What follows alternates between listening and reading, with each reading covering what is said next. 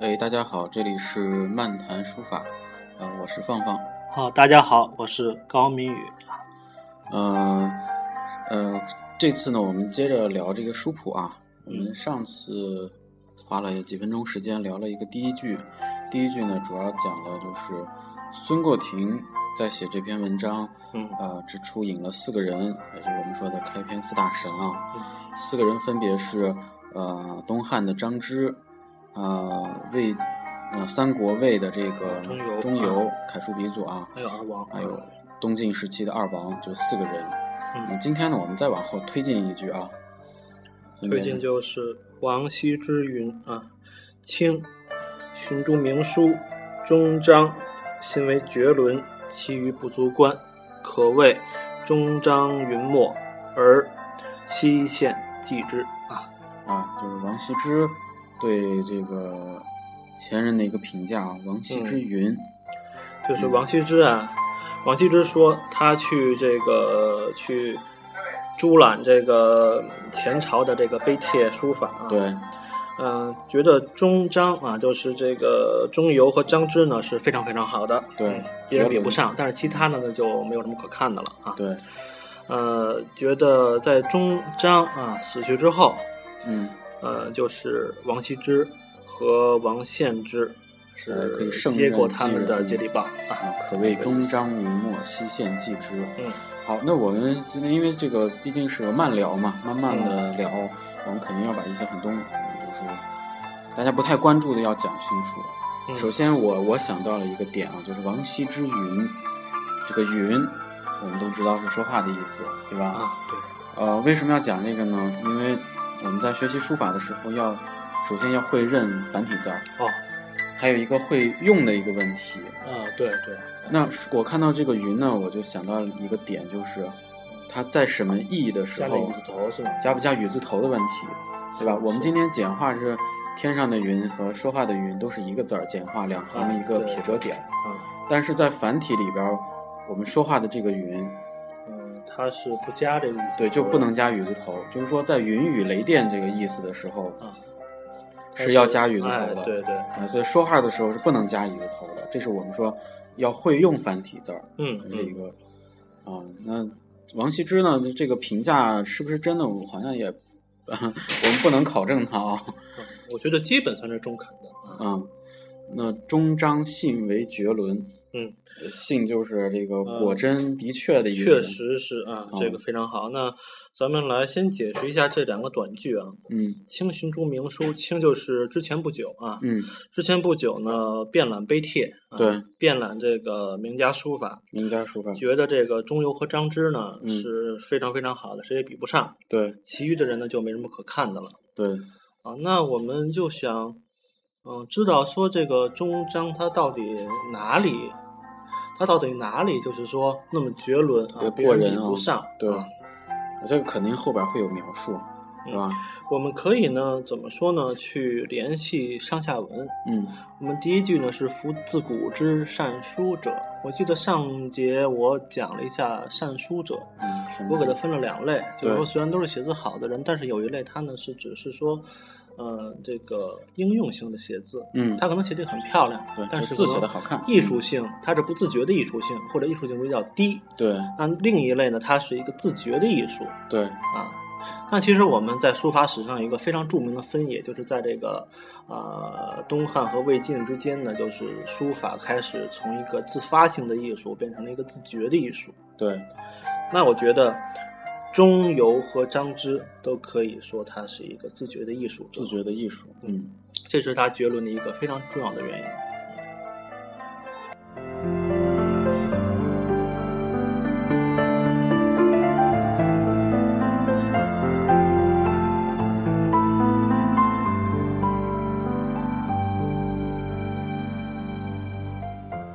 好，欢迎回来啊，我们讲了这个绝伦，嗯，其余不足观，那就是其他就没什么可看的了啊。那我想讲一下张芝的草书。，啊嗯，张芝的草书，这个大家都知道，张芝是被誉为草草圣圣啊草圣。那张芝之前的草书是什么样子呢？是这个章草，章草，章草嗯是什么样子呢？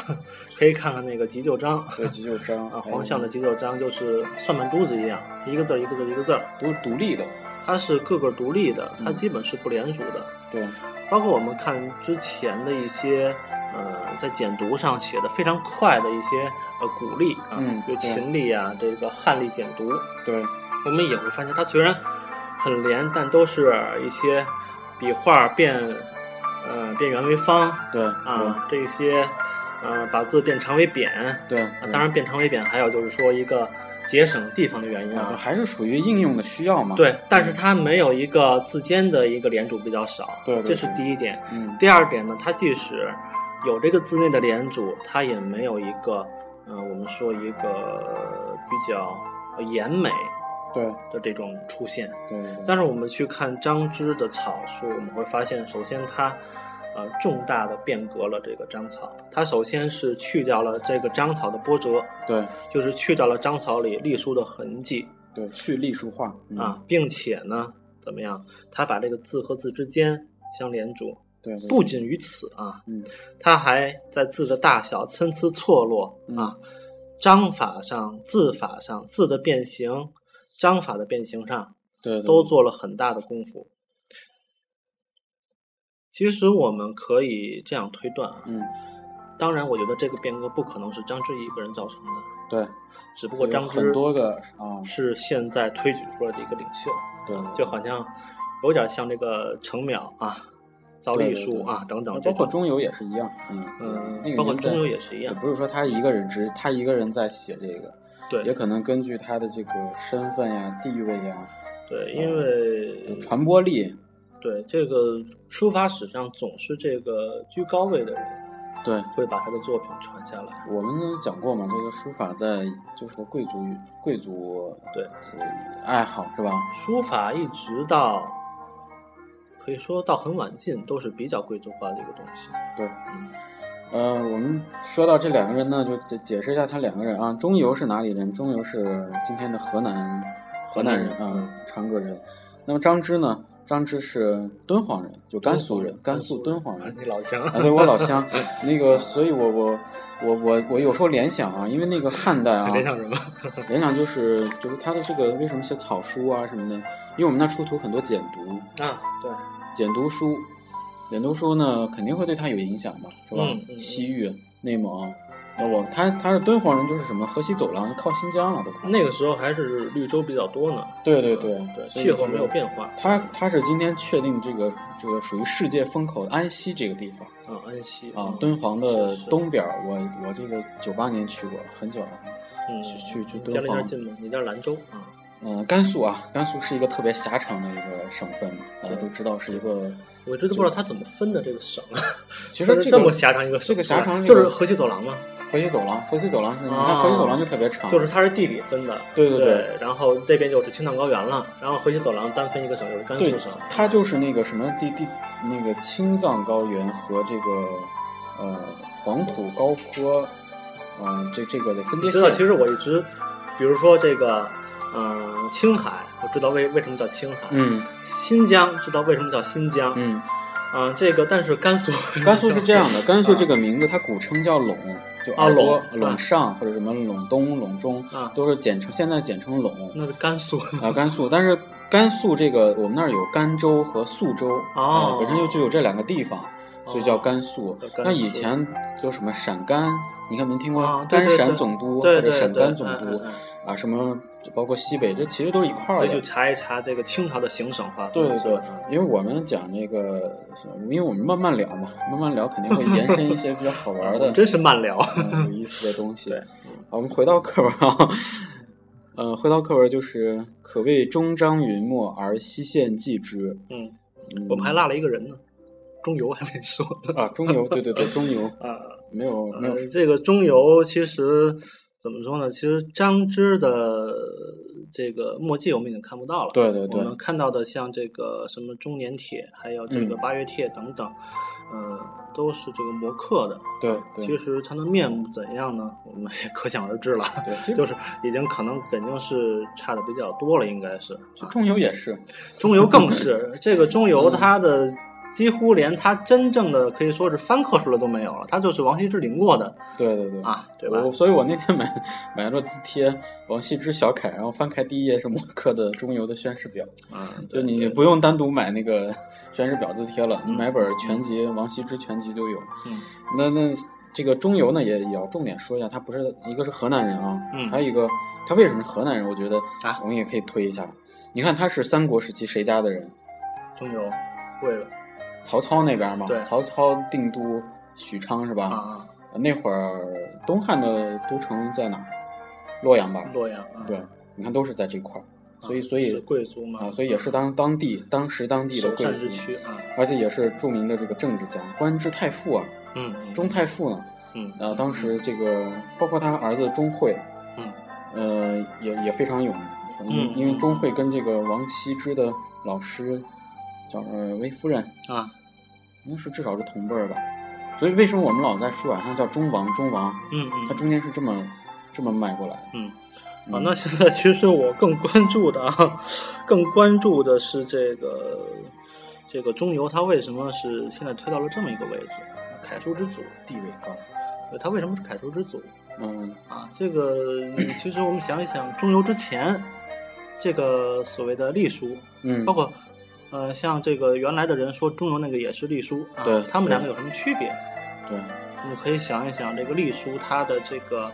点画和楷书的点画对对对它。的区别，嗯。还有一个就是我们说到中游呢，嗯呃，还要得说一个同时期啊，你们三国嘛，三国同时期，我们刚才不是讲到急救章嘛？嗯急救章的这个我们都知，我们现在流传的是黄象写的这个急啊救章，，就据传是哎黄据象传啊，呃，黄象他是也是三国时期吴国的这边的，嗯嗯，其实对可能他们都是同时代的。那嗯我们仔细去看那个急救章，嗯他那个笔法，啊、嗯我们说是草书，其实有大量的楷书的东西，嗯，对吧？我们就应该它之就间是商草就同时代，对呃，同不同字体之间的关系还嗯这是比较个紧密的。我刚才开了个头儿说这个想大家想一想这个中游之前嗯啊这个隶书和中游之后啊带引号的隶书这个不同，就是说据传中游是和刘德生啊哦啊刘学德这个生书法，那其实之前他这个隶书和楷书它是一个过渡的字体，对对它肯定有很多的隶书的意味在里面。对比如说它会有一些可能有些波折在里面，字形也偏扁对啊，它会有一些啊隶书的这种节奏和味道在里面。那对其实中游是让它啊这个可以说是初步的嗯这个脱离了隶书的面貌，对出现了楷书的这种起笔、收笔、顿笔，对对并且把它的节字呢稍微的呢啊紧凑方了一些。对，而且这个钟繇这个人本身他也是，你看他对他的评价那个定义啊，书法家、政治家，嗯，书法家是第一位的，因为好像有个典故，我在百度上查过，好像他有个有个叫韦诞的这个人，嗯知道吧？他为了获取这个书法的秘籍啊什么的，嗯掘人家的坟去了，那我知道有这这个么人个有这嗯么个典故，所以可谓痴迷。就是古人为求得字，什么招儿都用啊。所以说痴迷这是就不比如就是我们说今天的兴趣嘛？啊，连嗯唐玄宗，呃，唐对太唐宗，太宗用偷的方法对啊，这个米芾用自杀的方法啊，等等等等对啊，对对，嗯、就这算是个小话题啊。嗯嗯、西线记这这就是我们今天要讲的，就是王羲之，啊、对，对这个前人的评价，啊，我们现在可以看一下，就是说刚才讲了这么多，我们会发现，之所以说书谱刚才讲的开场四大神就是这个张芝、钟繇、王羲之、王献之，我们会发现它都是一个什么啊？它之所以是神，它是一个节点的意义。对，都有这个它的嗯不光是它的艺术上的地位，它的历史地位更是功不可没的。对对比如说张芝，可以说他是一个呃金草的一个呃代表，对钟繇是一个楷书啊出现的代表，对出是那个暮春之初那出啊、嗯出现的代表。嗯而二王，我们以后要讲对王羲之，他是集集大成，对集之前的大成，嗯但是他改变了之前很多的一些呃这个古法的东西，对啊他掺入了很多自己的新法对然后王献之更加的比他爸爸更加的往前迈了一步，对，更加的古至今也啊，包括王氏家族后面的人更是这样啊嗯。到了最后，我们说智勇啊，对七十尊智勇对啊，好，那呢，我们就是今天这个就先聊到这儿，我嗯们，下期再继续聊。嗯，